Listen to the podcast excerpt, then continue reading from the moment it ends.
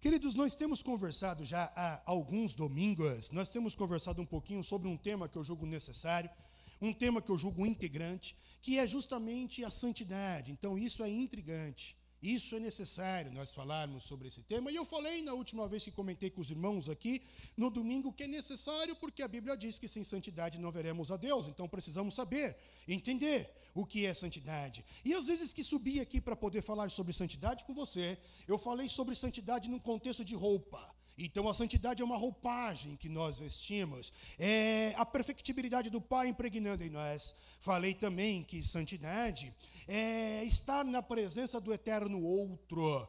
Deus sempre será outro. Por mais que eu tente pensar, conjecturar, analisar, teologizar, por mais que eu venha filosofar sobre Deus e ter todo o conhecimento sobre Deus, Deus sempre será outro em relação àquilo que eu estou pensando, estudando e falando dele. Sempre. E a santidade é estar na presença do grande outro. No último domingo que estava aqui conversando com os irmãos sobre santidade, nós falamos de santidade num contexto de perfeição. A perfeição, a santidade à luz do judaísmo, a perfeição, a santidade à luz do cristianismo, e não à luz da filosofia grega, que são dois conceitos, duas escolas diferentes que falam sobre o mesmo assunto.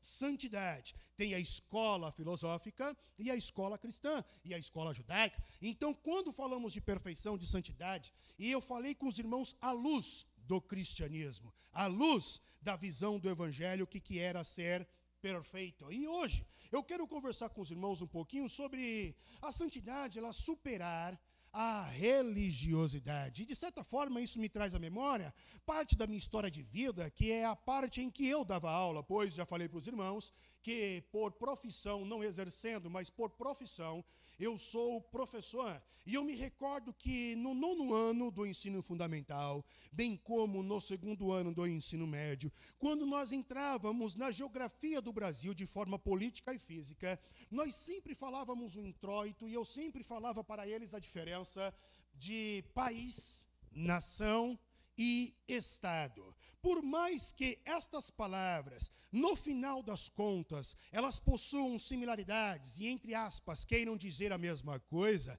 ainda assim, o significado do termo etimológico de país, nação, Estado são diferentes, mas, em suma, num resumo, de um modo geral, quer dizer a mesma coisa. E todo o Estado, toda a nação, todo o país precisa, de forma obrigatória, de ter um sistema de governo econômico, todos. Então, quando um país se torna país, ele tem que ter uma Constituição. E nessa Constituição tem que estar regido uma cláusula que diz sistema de governo econômico. Este país é o quê? Os dois maiores sistemas de governos econômicos no mundo hoje seria capitalismo e socialismo. Então todas as nações têm que escolher, ou ela é capitalista ou ela é socialista. Mas um estado, uma nação, um país também precisa de um sistema de governo político. E os dois mais conhecidos também seria a república, onde eu tenho uma figura representativa que recebe o título de presidente, ou eu poderia dizer a monarquia, onde eu tenho uma figura pública que representa todo o povo, que seria o rei. A monarquia ou república? Qual dos dois esse país vai seguir? Qual é a linha? Ele vai ter um rei, será monarquia, ou ele vai ter um presidente, será república? Um país, uma nação, também tem que ter por obrigatoriedade uma moeda. Uma moeda própria, uma moeda única, bem como um país, uma nação, precisa de ter um idioma próprio, como no caso do Brasil. Se você conversar com o pastor Ramon, que faz missões ali em Mato Grosso e agora está ampliando todo o universo para trabalhar com os indígenas, eles têm dialetos.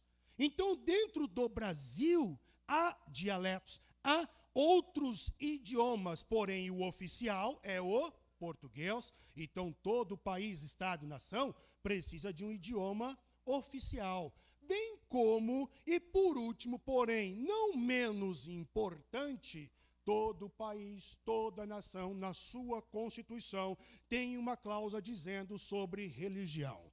Qual é a religião predominante deste país. No caso do Brasil, existem várias religiões que estão dentro do território nacional, porém existe uma que é predominante. A predominante no Brasil na atualidade é o cristianismo. Que tipo de cristianismo? O católico. E o protestantismo está em ascensão. Porém, para o mundo, o Brasil ele é um país cristão.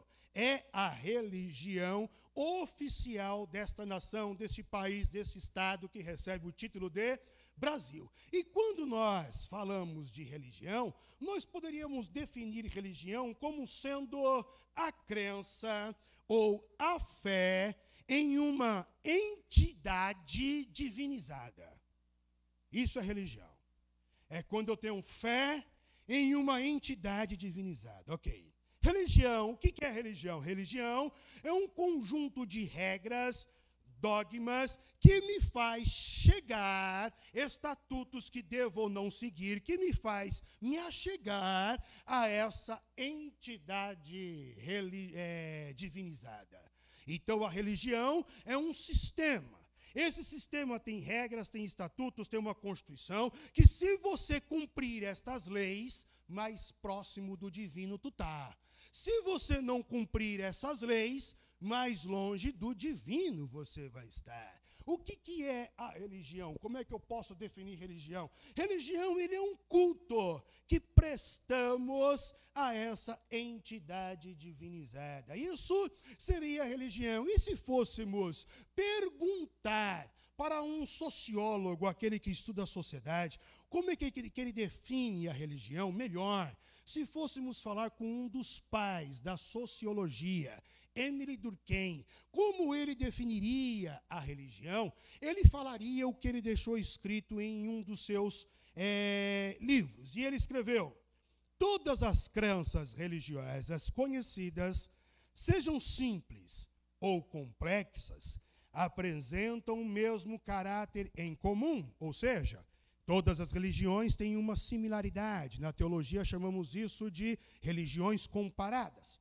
Supõe uma classificação das coisas em duas classes, em dois gêneros opostos, designados geralmente por dois termos distintos que as palavras sagrado e profano traduzem bastante bem.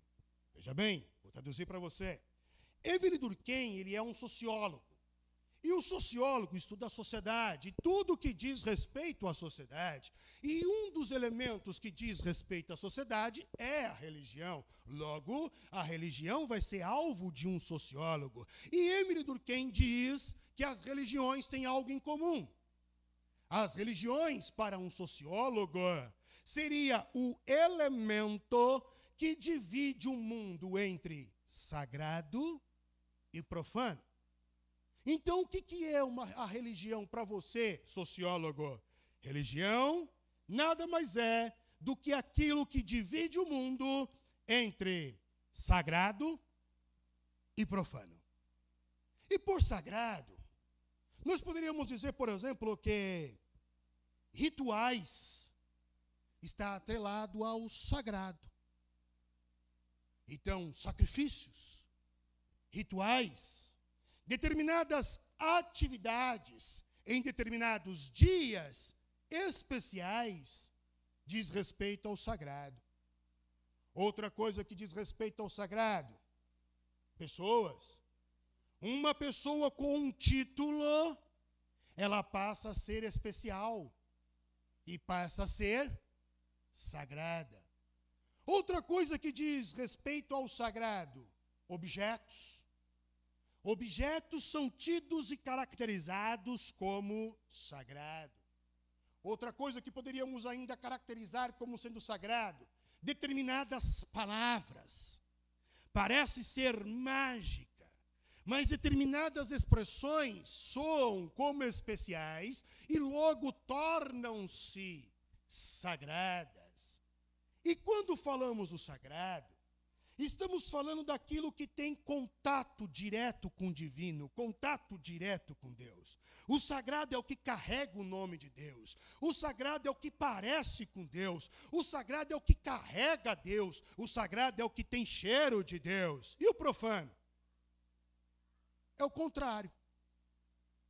O profano é aquilo que nada tem a ver com Deus. Não parece Deus, é profano. Não leva o nome de Deus, é profano. Não tem cheiro de Deus em aparência de Deus, é profano. Esse tipo de pensamento é o pensamento do religioso. Esse tipo de pensamento é o pensamento da religião. E esse tipo de pensamento me soa nocivo. E por que, que ele me parece nocivo? Simples.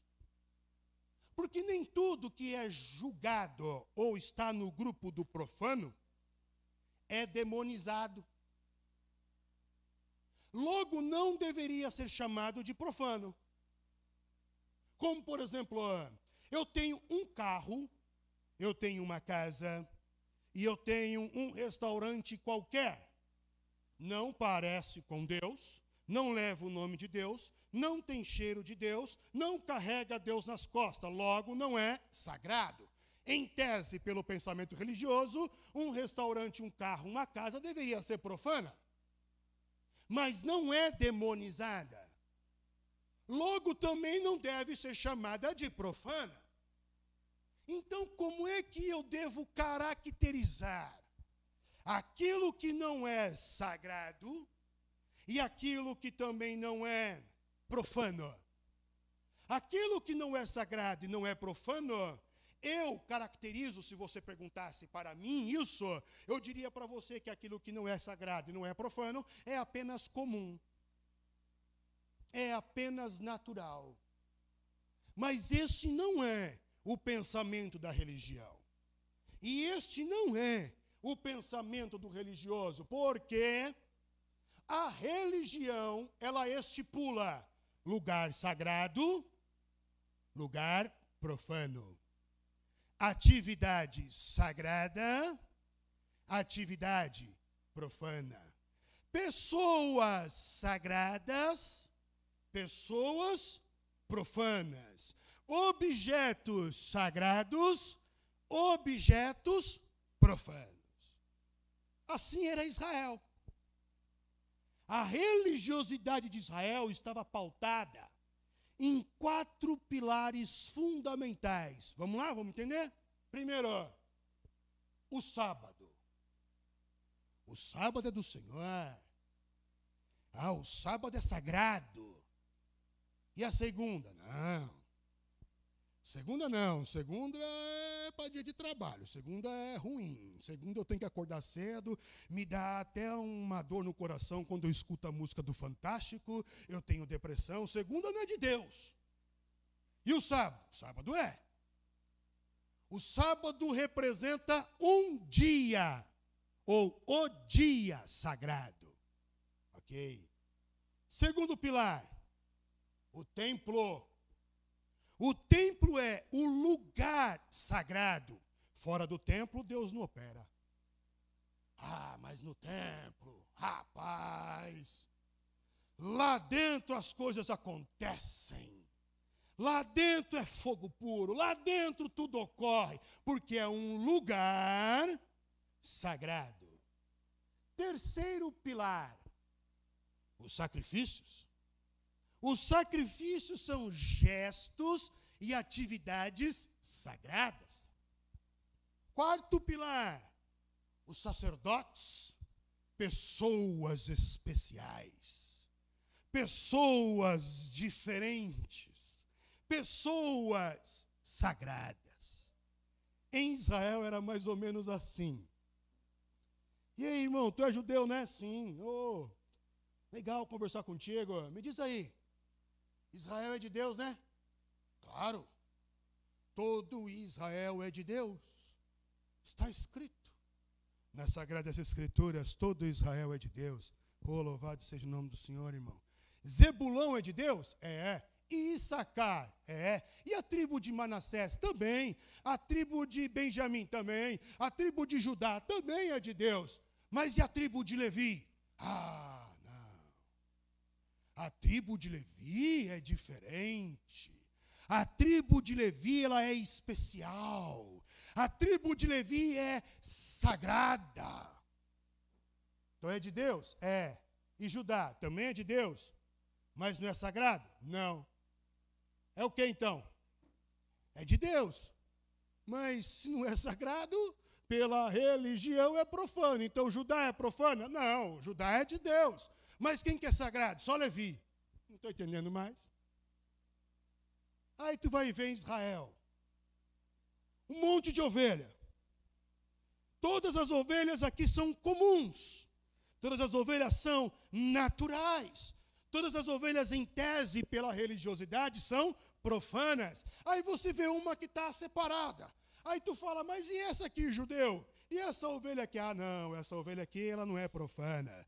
Essa ovelha aqui, ela é diferenciada. Essa ovelha foi separada. Essa ovelha é sagrada, porque ela vai ser oferecida em sacrifício. Sério? Sério? Ah, mas eu acho que você não viu direito, judeu, porque esta ovelha está com alopécia de lã.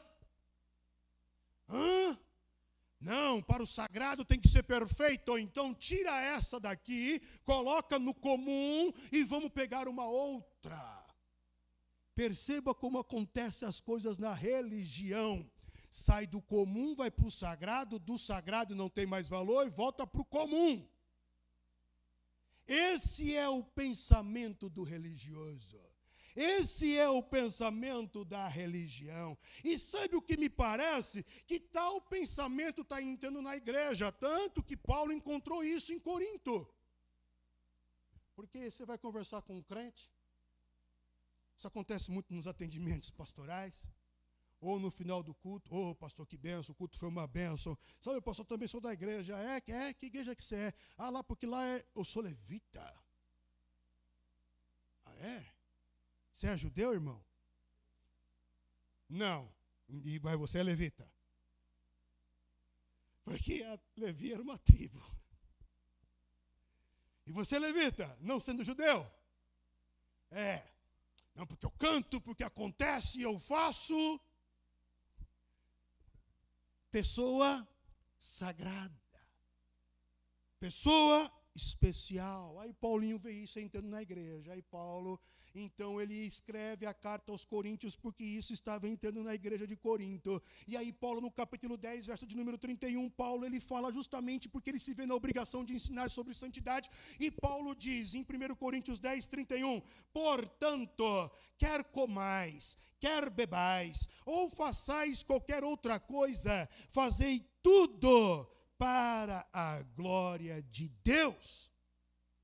Paulo se vê na obrigação de ensinar santidade para os cristãos em Corinto, porque lá em Corinto, a cidade de Corinto era uma cidade famosa, uma cidade muito importante para o mundo grego antigo e para o mundo romano antigo, porque era uma cidade portuária. Só que essa cidade estava encharcada nas tradições religiosas do seu tempo, pois Corinto possuía muitos deuses, pois Corinto possuía muitos ídolos, e essa cidade estava encharcada na religiosidade. Aí eles faziam assim: pegava aquele monte de animais e vamos sacrificar aos deuses. E eles começavam então a sacrificar aos deuses aquele monte de animais. E trazia. Só que, como tinha muitos deuses e muitos ídolos, sobrava muita carne. E o que, que eles vão fazer com essa carne? Aí um olha para o outro, o outro olha para um. Uma fraldinha boa aqui, meu. O que a gente faz com essa carne? Até que tem um que tem uma brilhante ideia. Ó, tem a feira de segunda-feira, a feira de terça-feira, a feira de quarta-feira. Vamos vender na feira. Verdade, né? É, tá sobrando um monte de carne, vamos vender na feira. Aí, eles começam a colocar aquela carne lá na feira. E colocam uma placa assim, vermelho, amarelo, para chamar a atenção. Carne sacrificada ao ídolo, 70% off. Choveu choveu de gente para comprar carne. Só que em toda feira sempre tem cristão. Que depois do culto da manhã, por exemplo, vai tomar um caldo de cana, comer um pastel, comprar uma saladinha, né? Ele vai na feira. E na feira tem a barraca da carne. Aí ele está olhando lá e vê aquela carne. Essa crise política no Brasil aí, rapaz, e a carne aqui sacrificada ao ídolo 70% off. Olha essa maminha, rapaz. Mano, essa picanha tá me chamando, vem neném, vem neném. E, mas e aí, né? Porque eu sou crente, né? Surge a dúvida dentro da igreja. Posso comer a carne sacrificada a ídolos? E Paulinho, como bom pastor, e pastor da igreja em Corinto, onde Paulo diz que Corinto era a coroa do ministério dele, Paulinho que já tinha trabalhado ali arduamente, Paulinho se vê de novo na obrigação de falar sobre a santidade para esse povo. E Paulinho dedica três capítulos para falar sobre a santidade com aquele povo. Capítulo de número 8, capítulo de número 9, capítulo de número 10, da primeira carta aos Coríntios, para que Paulo venha explicar sobre a santidade para a igreja de Corinto. E no capítulo 8, verso 4, Paulinho fala algo estupendo e libertador, que eu faço questão de tu gravar esse texto, sublinhar, colocar em itálico na fonte 72, porque esse aqui é um texto que você tem que colocar no mural e na parede da tua casa. Olha o que, que Paulinho fala em 1 Coríntios capítulo 8, verso de número 4. Abra a tua Bíblia.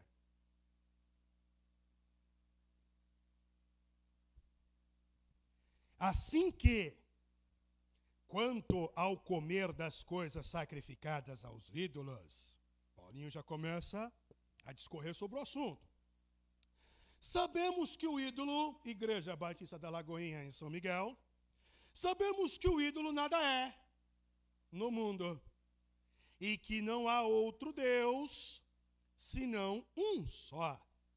Porque ainda que haja também alguns que até recebem título de deuses, quer no céu, quer na terra, como há muito desses, desses deuses e muito desses senhores, todavia para nós, crentes da Igreja Batista da Lagoinha São Miguel, há um só Deus e um só Pai, de quem é tudo, de quem é tudo, e para quem nós vivemos, e um só Senhor, Jesus Cristo, pelo qual são todas, pelo qual são todas as coisas, e nós por ele.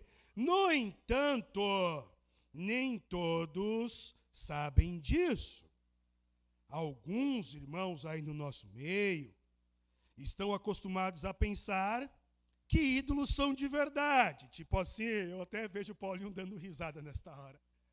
Alguns irmãos estão acreditando em lobisomem, saci pererê, está acreditando em ídolos, acha que existe. Isso aí. É isso que Paulinho está querendo dizer. Eu vejo Paulinho dando risada. E aí Paulinho escreve, no entanto, nem todos sabem disso. Alguns estão acostumados a pensar que os ídolos são de verdade. De modo que, ao comer alimentos oferecidos a eles, imaginam que estão adorando a deuses de verdades e a sua consciência fraca é contaminada. Ou seja, você que ainda acredita que existe outro Deus além do nosso Deus, você está comendo isso daí, está achando que está ficando menos santo, ou mais santo, ou, mais, ou, ou pior, você está enganado. É isso que Paulinho está querendo dizer. E continua. Não obstante a aprovação de Deus pela qual comemos, não perdemos nada se não comermos, e não ganhamos nada se comermos. O que Paulinho está querendo dizer é o seguinte: o ídolo não é nada. E se o nada não existe, não tem como o nada te amaldiçoar. Então, se você comer, ou se você não comer, isso não vai deixar você mais santo, e isso não vai deixar você menos santo, porque você está comendo apenas uma carne. Ídolo não existe. Então, se você quiser comer, coma. Se não quiser comer, também não coma. Santidade para Paulo é maturidade. Santidade para Paulo é relacionamento. Santidade para Paulo é um universo integral. Eu não vou ser santo, eu sou santo. Santidade não é um fim a ser conquistado. Santidade não se aperfeiçoa como se fosse um termômetro. Orei mais, santo mais. Não orei hoje? Santo menos. Isso é pensamento de religião. Isso é pensamento de religioso. Para Paulo, a santidade preenche o mundo. Ela é plena, ela é completa, da ordem da totalidade. É o que Paulo escreve, eu provo para tu. Em 1 Coríntios capítulo 10, verso de número 26, Paulinho está citando o Salmo 24, verso de número 1, e Paulinho escreve então em 1 Coríntios 10, 26, porque toda a terra, olha só, porque toda a terra é do Senhor e toda a sua plenitude, ou seja, tudo que está na terra é do Senhor, tudo. Crente tem uma mania, por exemplo, de entregar o boliche para o diabo, entregar a praia para o diabo. Não, não vou lá não, porque é coisa do diabo, eu não vou lá não. Não, não pode não. A gente tem mania de entregar as coisas para o diabo. Irmão, deixa eu te falar uma coisa: diabo não tem poder nenhum em nada, é do diabo. Todas as coisas que a Bíblia demonstra para nós, tudo é de Deus, inclusive o teu marido.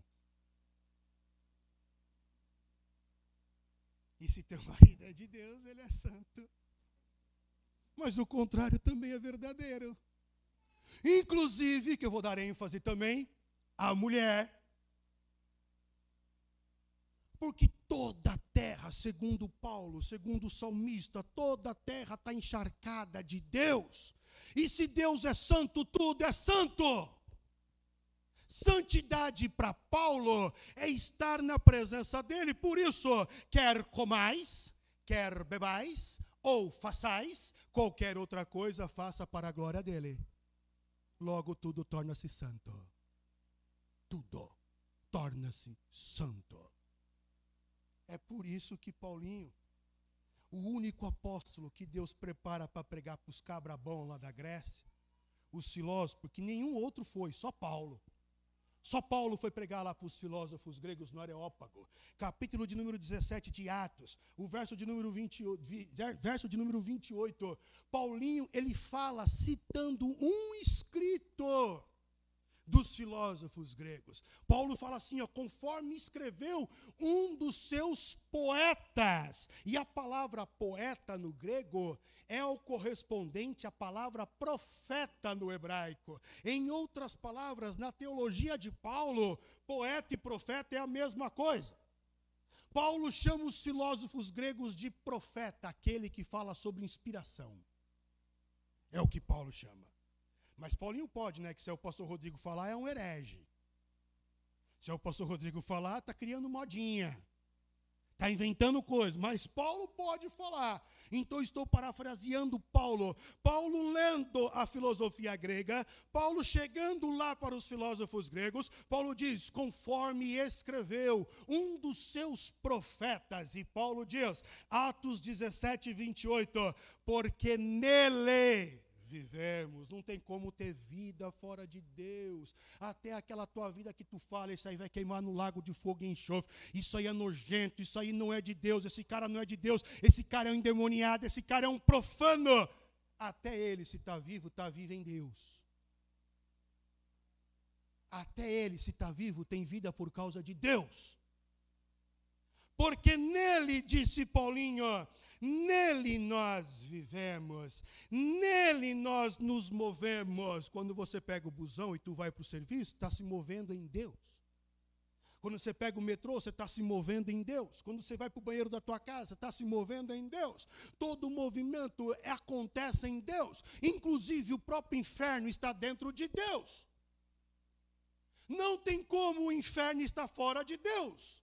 Pois se alguma coisa está fora de Deus, Deus deixou de ser Deus porque ele não preenche todas as coisas. Então, até o inferno está dentro de Deus. não tem como fugir dele. Então Paulo vem e diz: porque nele vivemos, porque nele nos movemos e porque nele existimos. Para quem está na presença do eterno e grande outro, que é santo, santo, santo, todas as coisas são santas, porque tudo o que faz é para a glória dele. Ponto. Essa é a liberdade do Evangelho. O Evangelho te chama para ser livre. E aí então você e eu, vem, nós vamos para o domingo e fala assim, né? O domingo é do Senhor. Ah, o domingo é do Senhor? É, então o domingo é santo? É, por isso que eu já falei lá no serviço, só não me coloca para trabalhar no domingo, porque o domingo é do Senhor. Ó, oh, é no domingo que eu levanto mais cedo, eu já até oro, porque o domingo é do Senhor. Ó, oh, o domingo eu gosto de colocar um hino aqui, porque o domingo é do Senhor. Ó, oh, eu gosto de escutar uma mensagem aqui no domingo, porque o domingo é do Senhor. E a segunda-feira? Não, segunda-feira não, a gente só mudou o dia. Os judeus falavam que era sábado, a gente fala que é o domingo. Mudou nada, pensamento religioso. Do mesmo jeito que o domingo é do Senhor e ele é santo, a segunda-feira também é do Senhor e é santa, a terça-feira é do Senhor e é santa, e assim a quarta, a quinta, a sexta e o sábado, porque todos os dias estamos na presença do grande outro, do eterno outro, do eterno santo. Logo tudo é santo. Não existe essa do lugar que tu não pode ir. Porque se eu estou na presença do santo, vai santificar. Acabou, irmão. Se eu estou na presença do eterno outro, o lugar em que eu chegar vai se santificar, porque o santo sou eu. É por isso que Paulo, ele vem e escreve, eu gostaria que você grifasse isso. Paulo em Coríntios 10, 31, eu vou falar a frase que você tem que grifar. Paulinho diz: portanto quer comais, portanto quer bebais, ou façais, grife isso. Ou façais qualquer outra coisa, não é eu que estou falando, é Paulinho, vai brigar com ele depois. Ou façais qualquer outra coisa, fazei para a glória de Deus. Então vamos lá vem para a igreja num domingo às seis horas da tarde, ou no culto da intercessão, ou na vigília, jejuar, orar, ler a Bíblia, cantar, ouvir louvor, tudo isso é atitude de santificação, ok? Porque está na presença de Deus. Mas se você sentar à mesa, comprar uma pizza, dar umas gargalhadas, chamar o teu colega, jogar um dominó com ele, pegar a família, jogar um uno em família e ver o teu filho ficar nervoso com você porque você colocou a, a cartinha compre quatro. É também expressão de santificação. Pegar a família e reunir para um culto doméstico, e a ler a Bíblia, e falar as línguas estranhas, é santificação mas pegar a família. Aí você acorda num sábado de manhã, ó, oh, todo mundo acordando agora cedo, vamos para o parque. E lá no parque você empina a pipa, você joga a bola, você vai para casa, toma um banho, aí você vai num restaurante e você come. Agora vamos para a sorveteria e à noite vamos assistir os Minions 3 em família. É também uma expressão de santificação, porque tudo, toda a terra está cheia da sua glória. A santificação e a santidade é do ramo da totalidade. Aí tu fala assim, pastor, se eu fosse tu, eu calava um pouco mais a boca. Porque tu está acabando com as reuniões de domingo. Com os cultos de intercessão, irmão, pensa assim, irmãos. Pensa assim. Eu estou santificando a comunhão. Eu estou santificando o seu relacionamento. Pensa desse lado, não é acabar não. É por isso, querido, que que você fala assim para mim: "Ah, pastor, eu não vou para o culto hoje porque o pneu do metrô furou". Aí eu não vou. Alguns têm mania da dor e falam: "Pastor, estou com dor no pé". Amanhã dor na perna, outro dia dor no cabelo. Cada dia tem uma dor.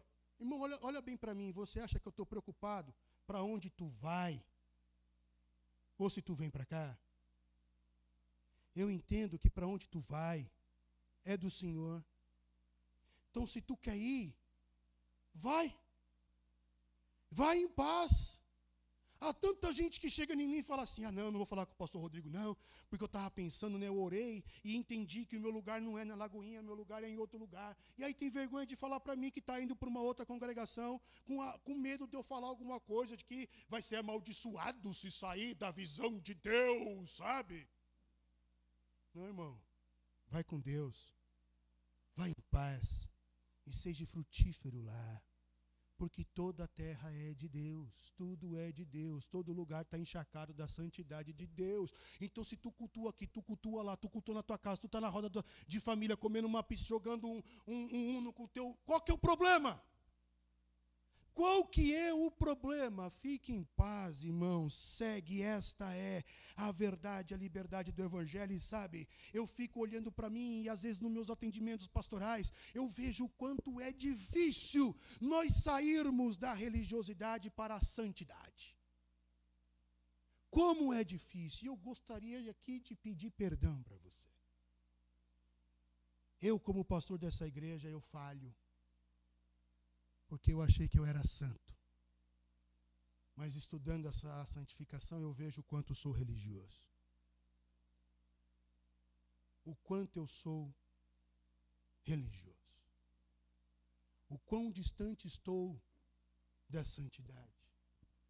E eu peço perdão para você por ser falho. Porque o que me parece, justamente o fato de ser difícil sair da religiosidade para a santidade, é porque me parece que nós não sabemos servir a Deus se não tiver regra. Se não tiver alguém para falar assim, ó, vai, não vai, faz, não faz, sobe, não sobe, anda, não anda, caminha, não caminha, come, não come, faz aquilo, não faz. Eu acho que parece que, segundo o nosso subconsciente, se eu fizer essas coisas, eu sou mais santo. Se eu não fizer, eu sou menos santo. Parece que a nossa mentalidade funciona assim. Então, me desculpe, eu estou falhando, porque eu achei que eu era santo. Na verdade, eu não sou. Eu sou religioso. Como é difícil servirmos a Deus pela liberdade do Evangelho. Como é difícil servir a Deus sem regras. Então eu eu aprendo um princípio com Paulinho. Paulinho me ensinou que santidade é vida. É uma vida que deve ser vivida na presença daquele que faz todas as coisas serem santas. Pois onde Deus está, a santificação acontece, porque Ele é santo santificação, a santidade é vida. Então eu termino citando mais um texto de, Paulinho, Romanos 11, verso 36. Quando Paulinho está escrevendo em Romanos 9, 10 e Romanos 11, Paulinho ali começa então a perceber que ele está se enchendo da glória do Pai, e aí ele diz assim: Eu não sei mais o que, que eu estou falando, eu não sei mais o que, que eu estou escrevendo, mas enfim, e no verso de número 36, Paulinho ele escreve assim: ó, Porque dele, por ele e para ele são todas, sem exceção, todas as coisas. Glória, pois, a Ele eternamente. Aleluia. Então eu oro. Eu oro primeiramente por mim, para que o Espírito Santo venha me tornar uma pessoa livre. Livre da religiosidade. Porque não é só demônio que nos prende. Não é só vícios que nos prende. Dentro da igreja existem muitas pessoas presas, acorrentadas pelo mal chamado religião. O evangelho não é religião. O evangelho é a busca de Deus em prol da humanidade. Religião é a busca do homem em prol de Deus, é o contrário. O evangelho não é religião. Então eu oro primeiramente por mim, para que Deus ele me livre das amarras da religiosidade. Aí eu oro por ti, para que você possa ser livre também da religiosidade e desfrutar da verdadeira santidade. A santidade que é a liberdade, a maturidade em Cristo Jesus. Eu oro para que o Brasil seja alvo da atenção de Deus e que a igreja no Brasil encontre a santificação. Eu oro para que Deus nos ajude a seguirmos firme em fé a caminhada como ela deve ser seguida pela liberdade que o evangelho nos dá. Que Deus os abençoe.